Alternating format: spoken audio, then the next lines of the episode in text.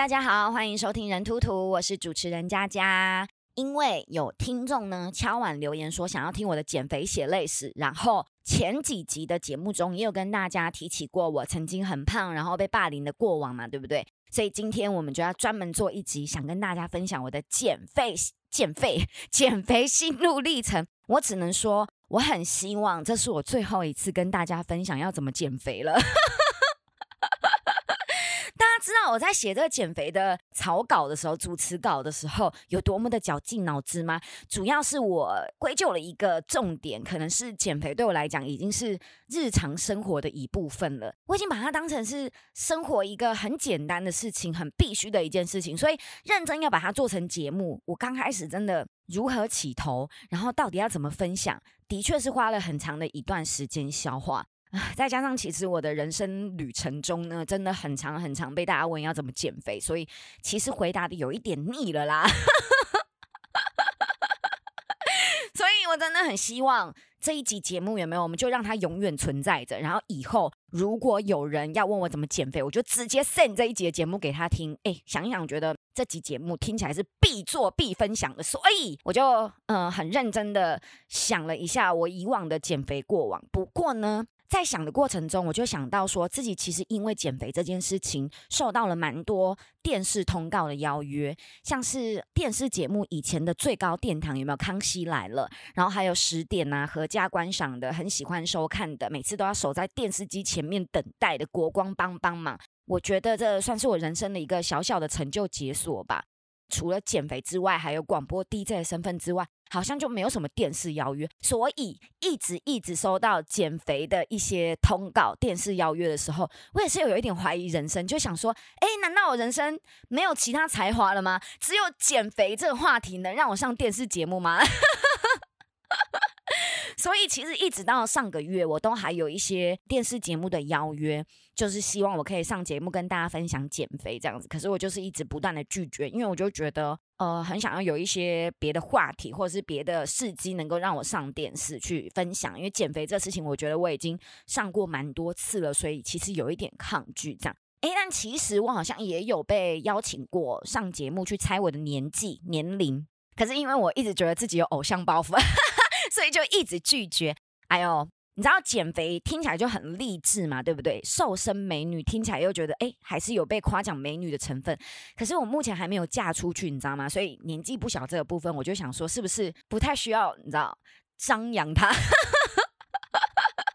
好啦，那等我嫁出去，有没有再考虑一下要不要上跟年龄有关的节目？好了，好，因为一直以来。真的，真的，我真的不夸张，我一定要跟大家说，我真的太常被大家询问要怎么减肥了。我记得高中的时候，有一位美容科的女同学，她非常的有毅力。毅力的部分有没有？我的意思是说，对于她每一年、每一年哦，都坚持要询问我怎么减肥，但是她又一直瘦不下来的这个部分，我真的很想跟她说，如果你把询问我怎么减肥的这个毅力放在减肥上面，她应该早就瘦下来了。你们知道高中距离我有多遥远吗？OK，如果你们不知道的话，我也没有打算要告诉你们哦。就是这位美容课女同学啊，她一直到前几年都还是每年都会来问我要怎么减肥，然后我每一年真的都是很热心的掏心掏肺的回应她。可是我每一年都会去看她的脸书，她从来从来都没有瘦过。所以我内心也是有默默的觉得，他是不是有在浪费我的时间呢？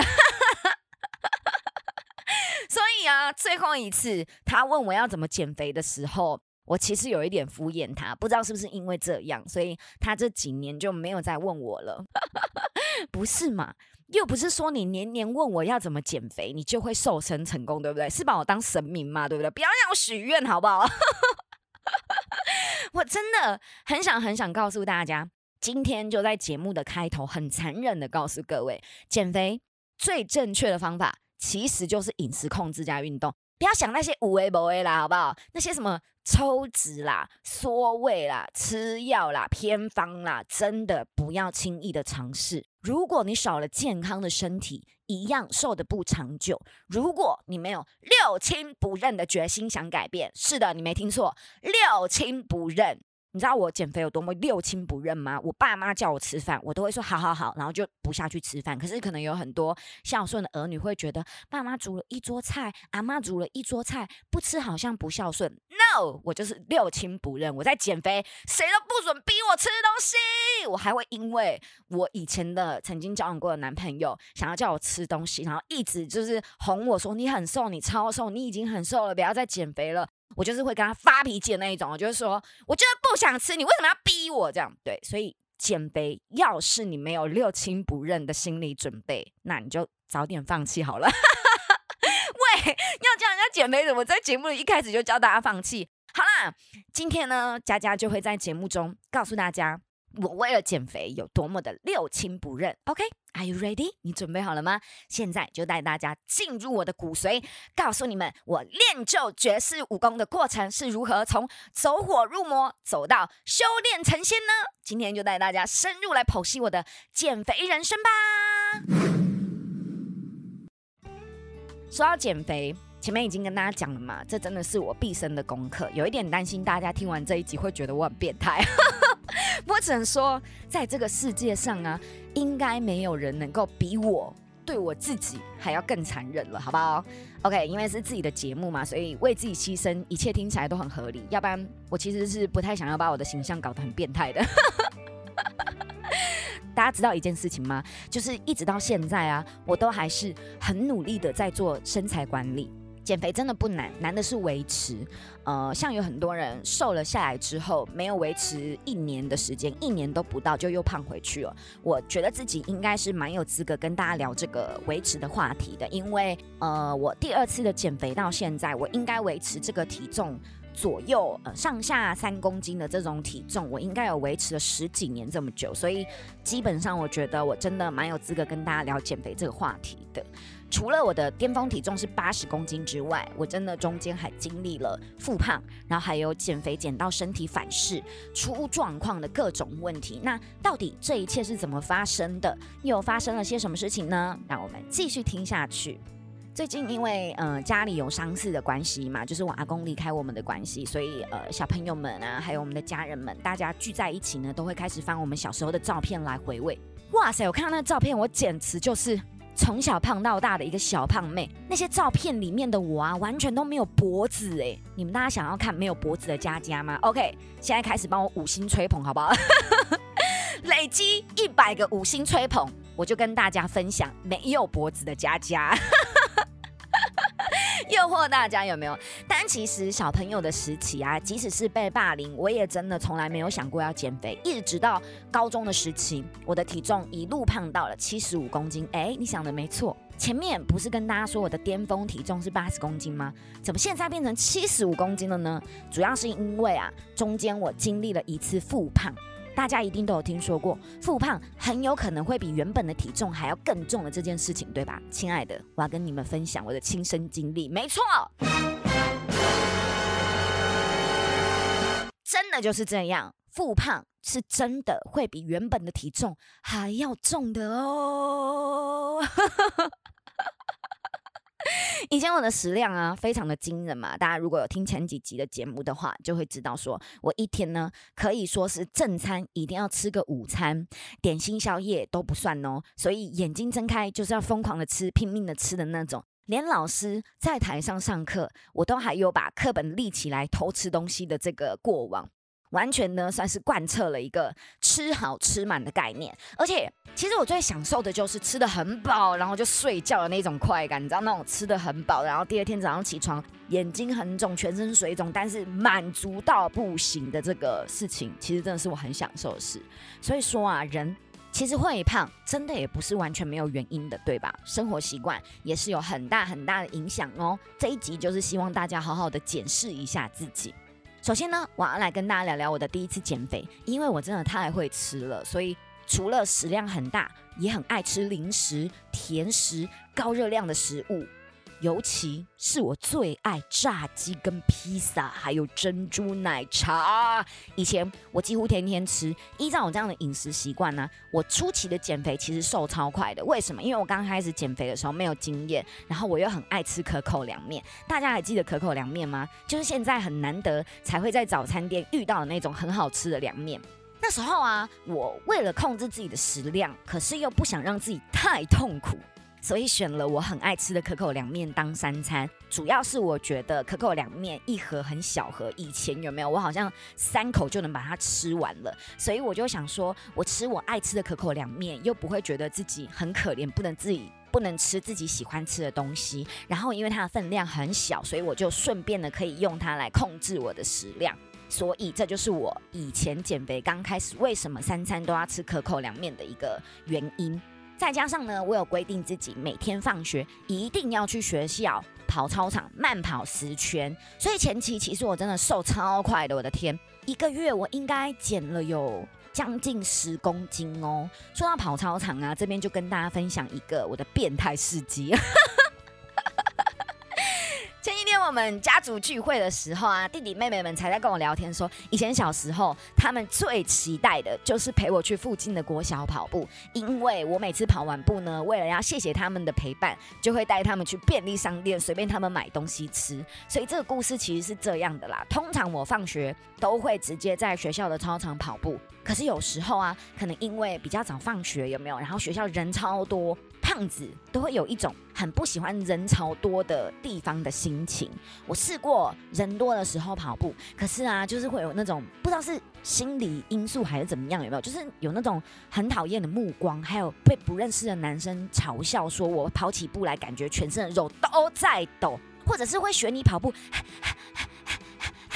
喘气很大声的那种样子，嘲笑你跑不动。总之就是非常的讨厌。所以有时候，如果太早放学，学校的人还很多，那我就会选择回家去附近的国小跑步。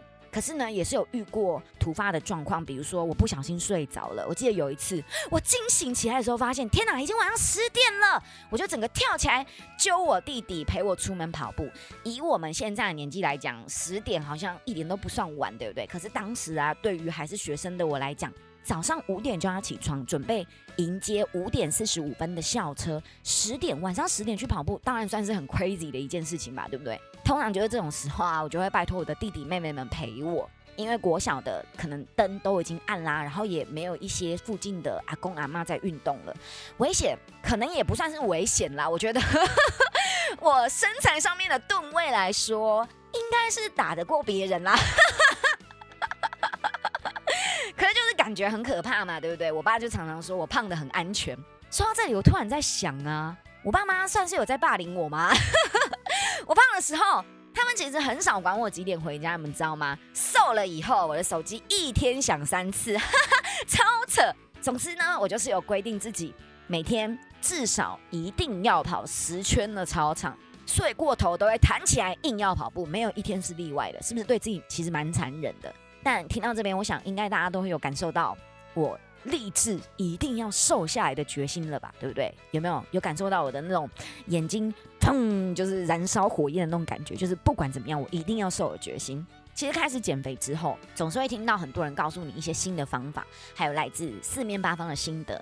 小小年纪的我啊，也不知道是从哪里听来的，觉得自己前面一个月瘦十公斤很快，后来就觉得好像开始缓慢下来了。于是我就有一点紧张，开始想说，哎，到底有什么方法，呃，可以再让我瘦得快一点呢？那我就想到，哎，听说减肥如果不吃淀粉的话，瘦很快，所以我就开始改变我的饮食方式。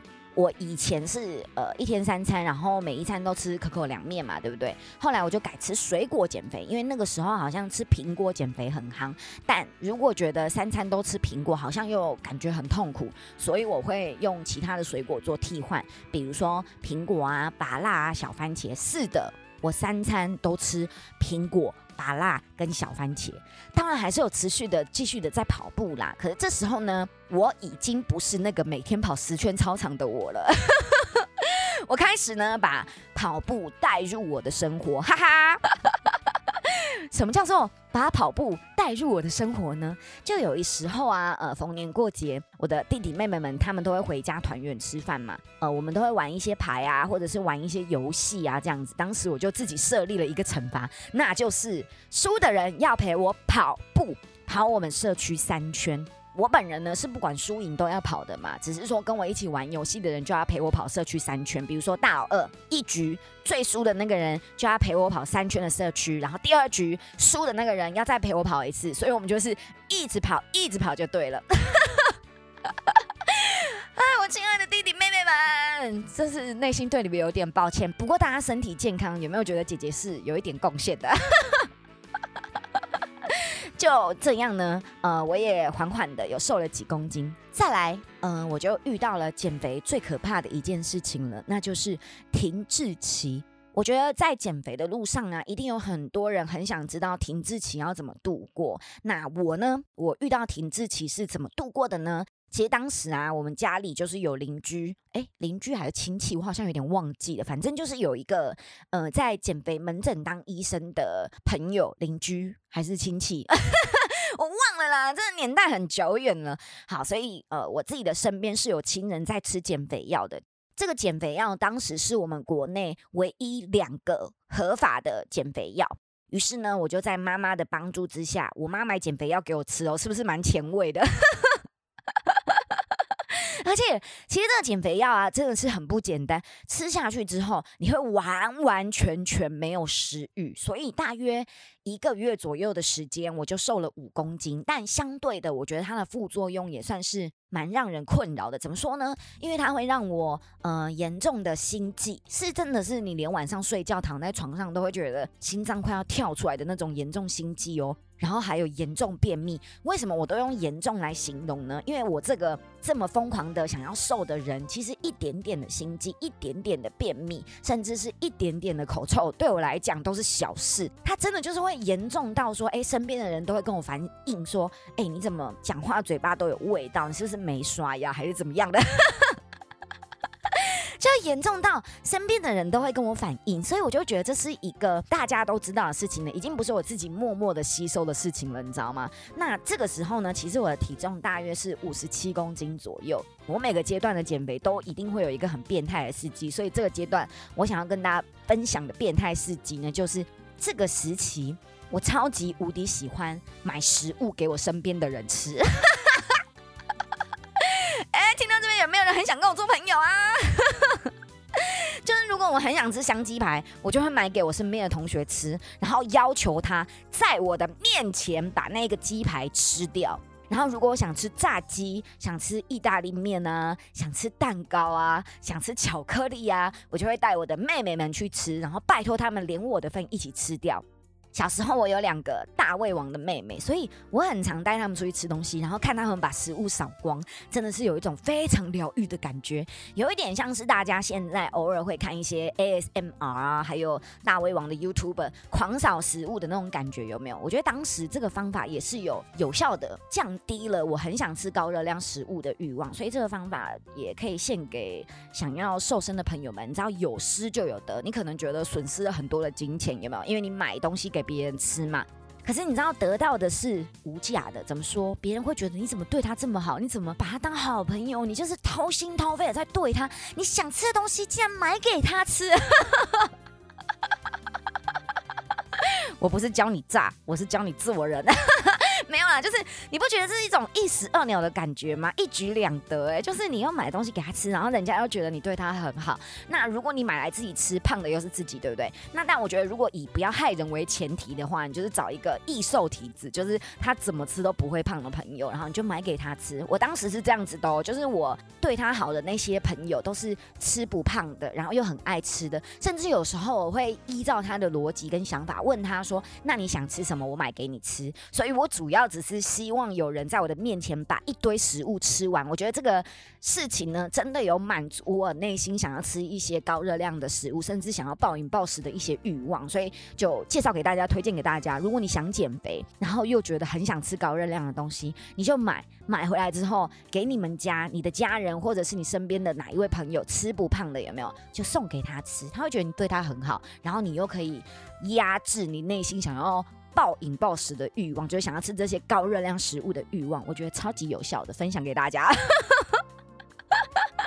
那后来呢？呃，因为这个减肥药的副作用我不喜欢，再加上开始有新闻说这一款减肥药很多人吃了之后，长期吃了之后得了心脏病。所以后来在妈妈的反对之下，然后我自己其实也有一点点抗拒啦，因为我就觉得一个月瘦五公斤好像不是什么很了不起的事情啊，因为我前面一个月就瘦了十公斤嘛，对不对？所以我就停药了。那也觉得说自己三餐都吃水果的这个部分，会不会是因为水果的糖分有一点太高了，所以就瘦很慢？所以接下来呢，这个时期我就改吃烫青菜、烫冬粉，吃了两个月吧，我就从五十七公斤瘦到了五十公斤。中间我也还是有持续的在运动哦，有时候下雨天呢，我就会在家里做仰卧起坐，或者是跳绳，甚至是呃摇呼啦圈，我也有试过。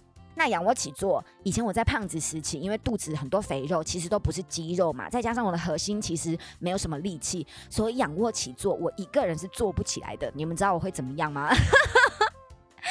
我会拜托我的弟弟妹妹们坐在我的脚掌上，坐在我的脚上，然后我的仰卧起坐才做得起来。我每次都要用零用钱诱拐他们。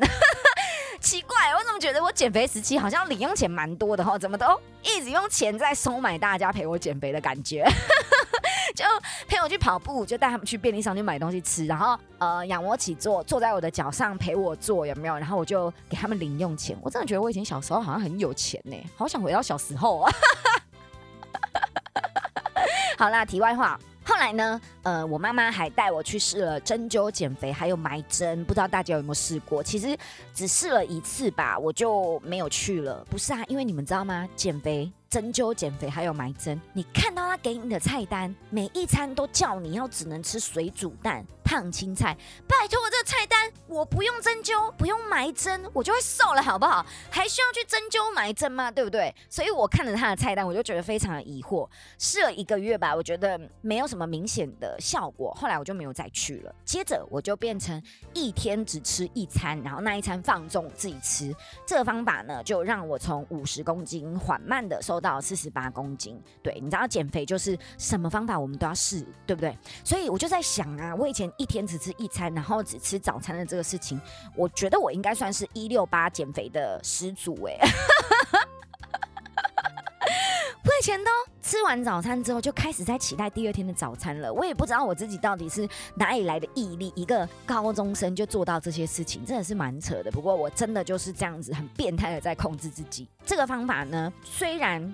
呃，我觉得速度很慢，一天只吃一餐的那一餐呢，我觉得因为随便吃的瘦实在是太慢了，我就把那一餐改成只吃青菜跟水果，所以我就从四十八公斤瘦到了四十二公斤，你们知道吗？就是一天只吃一餐，然后那一餐只吃青菜水果，真的是蛮变态。我现在想起来都觉得我自己真的好变态。